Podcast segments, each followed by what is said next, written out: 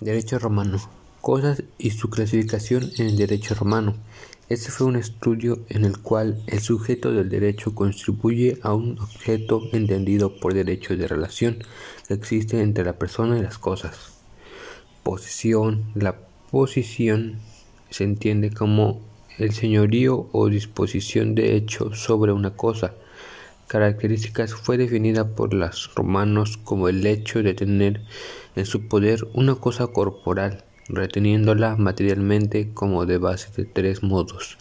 legitimación pasiva en un proceso posesión de buena fe, poseedor, de propietario y protegida contra los actos de perturbación.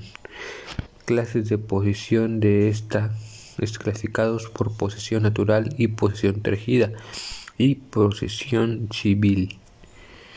Y por último, la protección posesión al derecho de obtener un objeto, toda la active acción, ya que es un poder físico y exclusivo de un objeto llamado corpus, el animus rem civi habendi o animus.